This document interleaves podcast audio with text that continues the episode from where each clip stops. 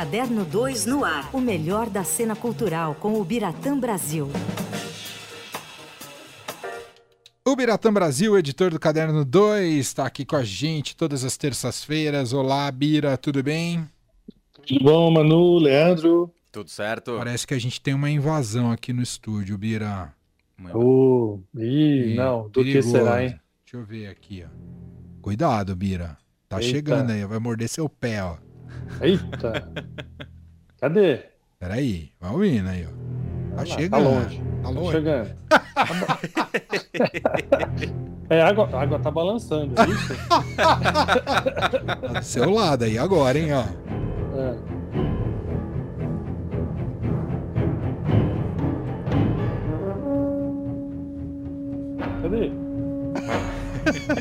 Tem um lambari aí do seu lado. Era Eu só um lambari. Cara, que coisa extraordinária, né? Toda vez que a gente põe pra tocar isso aqui, eu, eu fico embasbacado a capacidade que isso. O que tudo que se remete, né? A música do John Williams. Né? O, o, é impressionante. O Igor tava falando um pouco sobre ele agora há poucos 90 anos, mas queríamos te ouvir também, Bira, os 90 anos de John Williams. Ah, impressionante, né? É, um, uma carreira assim é, inacreditável que o que um homem só compôs de trilhas sonoras e na maioria das vezes sem se repetir. Quer dizer, ele estreou em 1959, é, também já né, tem aí 70 anos, vai, 65 anos pelo menos. Não parou ainda, continua em ação, ele já está ali é, sempre as voltas com as criações do Spielberg. Só não participou, é claro, do é, West Side Story, que é o último do Spielberg, porque as músicas já estavam compostas, já eram filme, já era um musical, então ele não tinha muito o que fazer. Ainda que quem olhar ali nos letreiros vai ver o nome de John Williams participando até da orquestração. É, então, assim, ele criou melodias, toques que são reconhecíveis em qualquer lugar do mundo de cinema, né? Quem gosta de cinema. Então, é, Caçadores da Arca Perdida, o Tubarão, o ET, aquela cena, quem não se lembra, né, da cena do, deles viajando pelo céu naquela bicicleta, a lua no fundo. É, o grande barato do John Williams é isso, é um, é um compositor que tem uma base é, muito forte no, no, na música clássica, ao mesmo tempo, ele é fanático por jazz, então ele consegue puxar muito também para o jazz, mas essa, essa inspiração, esse colorido de música clássica, a gente nota praticamente todas as suas composições. Você vê que elas são sempre ou com tom de marcha, ou tem uma coisa muito solene, envolve muitos instrumentos, o sopro principalmente, né? O sopro é quase sempre é, muito importante. E ele é um personagem nos filmes. Não tem como você. É, a emoção.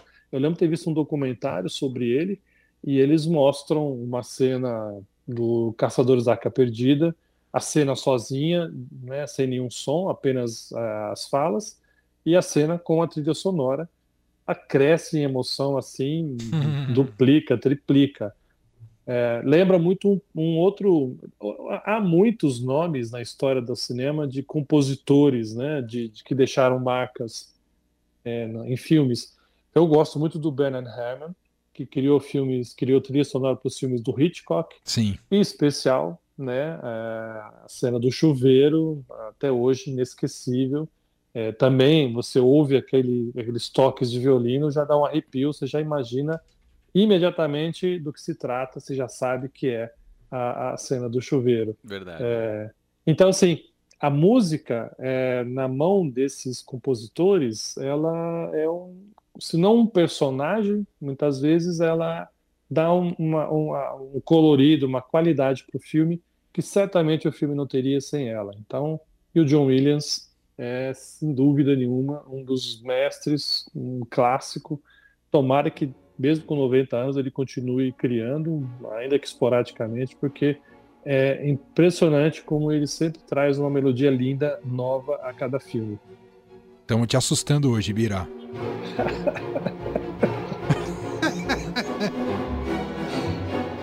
Cuidado, hein? Esse é Mordeu é... o calcanhar. Vira, bom, ainda bem que você está aqui hoje no dia certo, terça-feira, dia de anúncio dos indicados ao Oscar. Queremos te ouvir aí o que, que você achou dessa, dessa lista Ataque dos Cães. Talvez seja o, o grande nome dessa lista, Birá? Assim, em termos de qualidade, qualidade eu não diria, mas em termos de quantidade, com certeza, né? É, 12 categorias, indicações, é, indicações da pesada, né? Filme, direção, ator, é, ator coadjuvante, atriz coadjuvante, é, roteiro adaptado. Então, é, é, é mais do que merecido. Não sei se vocês já viram, não sei se os já. ouvintes já viram, mas é muito bom esse filme. Ele é uma construção lenta, instigante. É, você imagina que a história vai por um lado, de repente a, a, aquele personagem começa a apresentar novas características, não só ele como o outro, na relação de duas pessoas.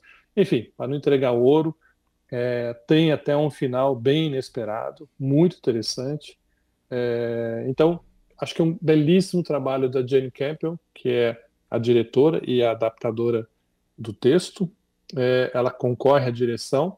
E fica aí a dúvida, né, meninos? O ano passado, Chloé Zhao, por nome de Land, ganhou o filme ganhou melhor, o Oscar de melhor filme e ela de melhor direção. Será que esse ano a academia vai repetir? Será que teremos uma outra mulher ganhando Oscar? Seria a, a, terceira a ganhar o Oscar, né? É, então, é, mas mais do que ser a terceira, é essa possibilidade de uma repetição de uma mulher ganhando. Eu acho que não seria nada ruim, não só porque é mulher, muito pelo contrário, eu acho que o trabalho dela é fantástico. É, ela compete com nomes da pesada também ali, né? Kenneth Branagh no Belfast, é, o Paul Thomas Anderson no Licorice Pizza, o Spielberg por Amor Sublime Amor, e outra surpresa que eu queria muito falar, que é esse japonês, o Ryusuke Hamaguchi, por Drive My Car, que olha, a gente pode não dar muito por ele, mas sei lá se a gente não vai ter um, uma nova invasão oriental no Oscar, como a gente teve dois uhum. anos atrás, porque é, é impressionante como esse filme está causando muita admiração. As pessoas, e olha, é um filme de três horas, é, é um filme que pede aquele, a, a, aquela absorção das pessoas. É, então, enfim, ele não é um filme fácil de se ver, mas é, de repente podemos ter uma nova surpresa aí e ganhar os principais, porque a, é uma das surpresas entre os indicados a melhor filme. Muita gente esperava que ele estaria lá no melhor filme internacional, ok, uhum. é, até direção, mas melhor filme tá ali, sabe? É, é uma coisa que dá uma, uma, uma ideia do que pode acontecer ali. É, eu gostei muito disso. Outra coisa curiosa, aí é mais pela curiosidade, né? É, o casal Javier Bardem e Penélope Cruz indicados, não pelo mesmo filme, mas cada um num, e, e melhor ainda, Penélope por um filme do Almodóvar, né, que foi é, não foi o filme escolhido pela Espanha para brigar pelo Oscar de filme internacional. E no fim, o escolhido deles não chegou lá. E a Penélope está aí é, ganhando uma indicação. E eu gosto muito da Judy Dent, é uma atriz fabulosa, aquela típica uh, britânica, né? É, aquela forma de falar o inglês que é adorável. Uhum. E ela está ali concorrendo né, na, na, na, na, categoria de atriz coadjuvante e ela se tornou é, a atriz mais velha a concorrer nessa categoria. Ela está com 87 anos. Uau. E essa é a oitava indicação dela para o Oscar. Ela já ganhou um de coadjuvante naquele filme não dá nem vontade de falar o nome, o Shakespeare Apaixonado, que venceu o Central do Brasil. que absurdo aquilo, né? absurdo. né? Ah, aquilo até hoje é uma das. A gente fala muito de injustiças do Oscar, e há várias, mas aquela lá realmente é de doer, especialmente a, a Gwyneth Paltrow ganhando da Fernanda Montenegro. É, Tem é a dó. Fim, aquilo é o fim. Tem a dó, né? Então, enfim, é, ela tem um Oscar ganho, vencido por esse filme. E é, é, eu não vi ainda Belfast, mas quem assistiu diz que é um filme belíssimo, é, alguns problemas de montagem, é, a definição da, de, de, usar o preto e branco e não a cor também, algumas pessoas contestaram. Mas é um filme de lembranças, é um filme de, de memória, fala de criança. É, isso com certeza já dá um charme para o filme. Então, eu já não vi e já estou gostando do Belfast, que acho que vai ser um, um belo filme também. Uma coisa que me surpreendeu, Bira, também foi o Duna, que é o segundo filme com mais indicações, com 10 indicações. Eu não vi lá muita gente falando bem do eu filme. Eu gostei, eu gostei, eu gostei. Mas Exceção, a maioria, a, a, maior parte das indicações acho que são categorias técnicas, né? Mas eu tô assim, esperando é. o desfecho também. Ainda é, é, é, até estranho concorrer, sendo que é um filme dividido em dois, né, Bira? Então, exatamente, né? Você lembra, O Senhor dos Anéis foi a mesma coisa, mas... Verdade. É, e eu não lembro agora se foi o segundo ou o terceiro que ganhou o Oscar de melhor filme. Eu acho que foi o terceiro. Acho que foi o terceiro, quem fechou a trilogia, né? É. Realmente me falhou a memória agora. Mas você tem razão. Eu, eu, eu, eu fui ver o Duna também, assim, um pouco desavisado. Eu não queria ler muito a respeito. Não sabia que haveria uma segunda parte. Estava achando um tanto arrastado no sentido, poxa, o filme já tem tá aqui com duas horas e não chegou nem na metade. Eu conheço a história, né? É, como é que ele vai fazer o desfecho disso? E aí é, vem a, o anúncio, vamos dizer assim, que há uma quebra e vai continuar. É, bem, com, ficou um final muito aberto para ter uma, uma continuação. Mas eu gosto muito, eu acho que é um filme também muito bem armado, é, difícil o entendimento, então eu gosto disso porque te obriga a pensar. Uhum. É, mas é, categorias técnicas, é realmente uma surpresa tá com tanta indicação assim, né? É, dez indicações é, junto com o Belfast. Não, o, o, o, Bel, o, Belfast e o West Side Story ficaram depois, com sete. Uhum. Então, realmente, ser o segundo mais indicado é um, uma chancela que a academia dá para um filme que realmente foi pouco elogiado. Agora me chama muita atenção, estava comentando isso com, com o Leandro antes aqui do programa, Bira, e, hum e acho que não é uma tendência só desse ano, vem sendo há algum tempo. O, os blockbusters definitivamente estão fora do escopo da academia, né, Birá? Então, essa é, essa é uma discussão que já está quase se tornando antiga.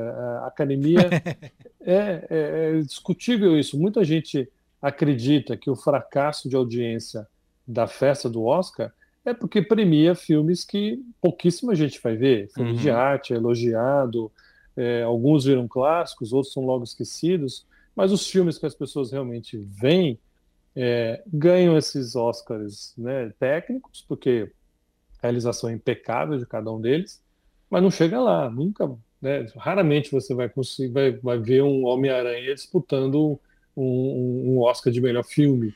Né? Então, é, a justificativa, uma delas, para esse fracasso crescente, porque a cada ano é, cai a audiência do Oscar, é essa ausência é, desse tipo de filme.